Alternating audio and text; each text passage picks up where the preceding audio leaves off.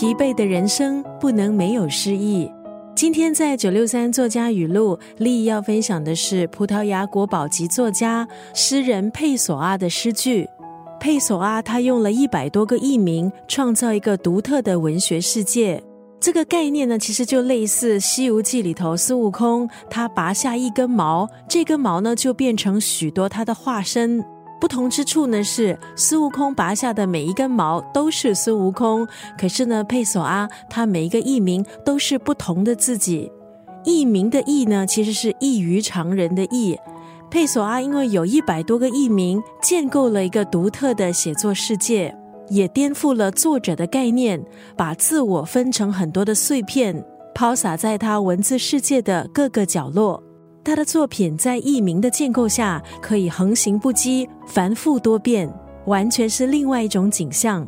今天要在九六三作家语录分享的是佩索阿的这一首诗《我的心迟到了》当中的两句话：假如爱情来临，我的心永远不会迟到。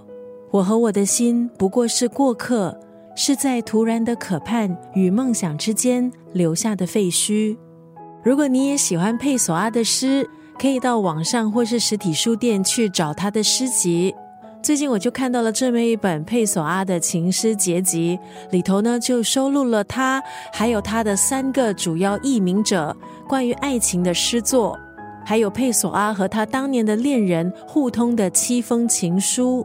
今天在九六三作家语录分享的是佩索阿的这首诗《我的心迟到了》当中的这两句话。假如爱情来临，我的心永远不会迟到。我和我的心不过是过客，是在突然的渴盼与梦想之间留下的废墟。